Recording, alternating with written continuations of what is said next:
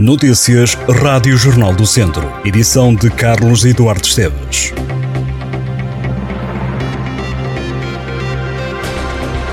A escola secundária de Sinfães está fechada depois de alunos, professores e funcionários terem sido assistidos por suspeita de intoxicação alimentar na última quinta-feira.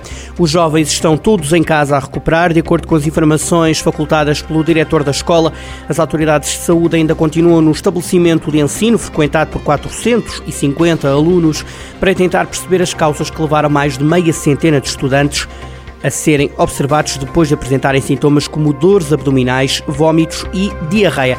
48 alunos foram assistidos, dos quais 14 no Serviço de Urgência Básico do Centro de Saúde e os restantes logo no local por uma equipa médica. Mas o diretor da escola acredita que o número pode ser superior, porque há a hipótese de, durante a noite, mais estudantes terem desenvolvido sintomas. Além dos alunos, também um funcionário e 4 a 5 professores tiveram sintomas. O alerta para a situação foi dado cerca das 4 da tarde, quando os alunos começaram a sentir-se mal.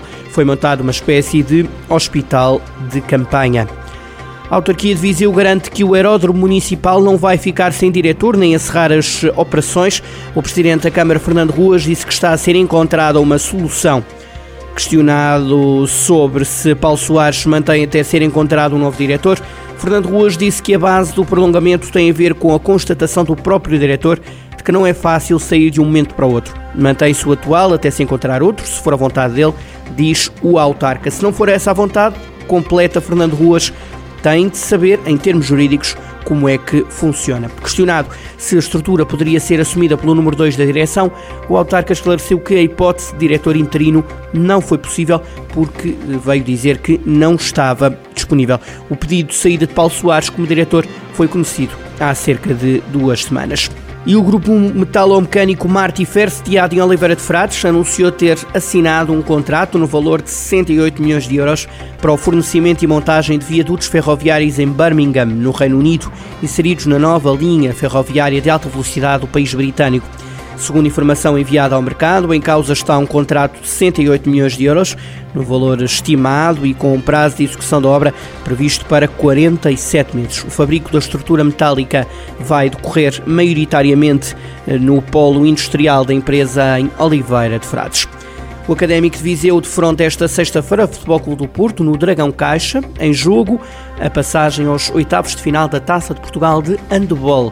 Este é o segundo jogo que o clube viziense faz na cidade invicta, diante da equipa campeã nacional e detentora da Taça de Portugal.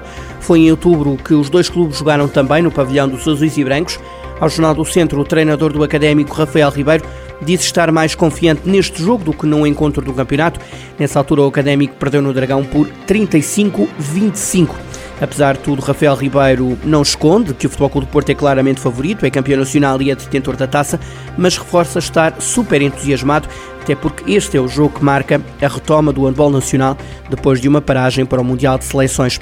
O jogo entre o Futebol Clube do Porto e o Académico de Viseu está marcado para esta sexta-feira às 9 da noite no Dragão Caixa. Na época passada, o Académico chegou aos oitavos de final da Taça de Portugal de handball. A Gala do Douro Cidade Europeia do Vinho 2023 decorre este sábado em Lamego e celebra e homenageia os construtores da paisagem vinheteira e quem contribuiu para o desenvolvimento, nomes como António Guterres, Durão Barroso ou Pinto Balsemão. A gala marca a abertura da Cidade Europeia do Vinho, que em 2023 coloca em destaque todo o Douro e os 19 municípios agregados na comunidade intermunicipal. De acordo com o presidente da Cimdouro e da Câmara de Sernancelho, Carlos Santiago, a gala quer valorizar os produtos e os trabalhadores da vinha e espera que este seja um momento de afirmação do Douro. Para o evento foram convidados antigos e atuais autarcas e ainda produtores e engarrafadores do vinho do Douro.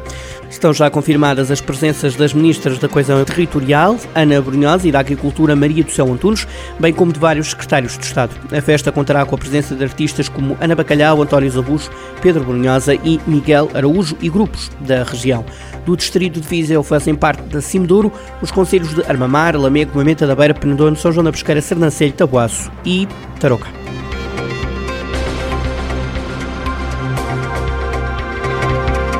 Estas e outras notícias em jornaldocentro.pt.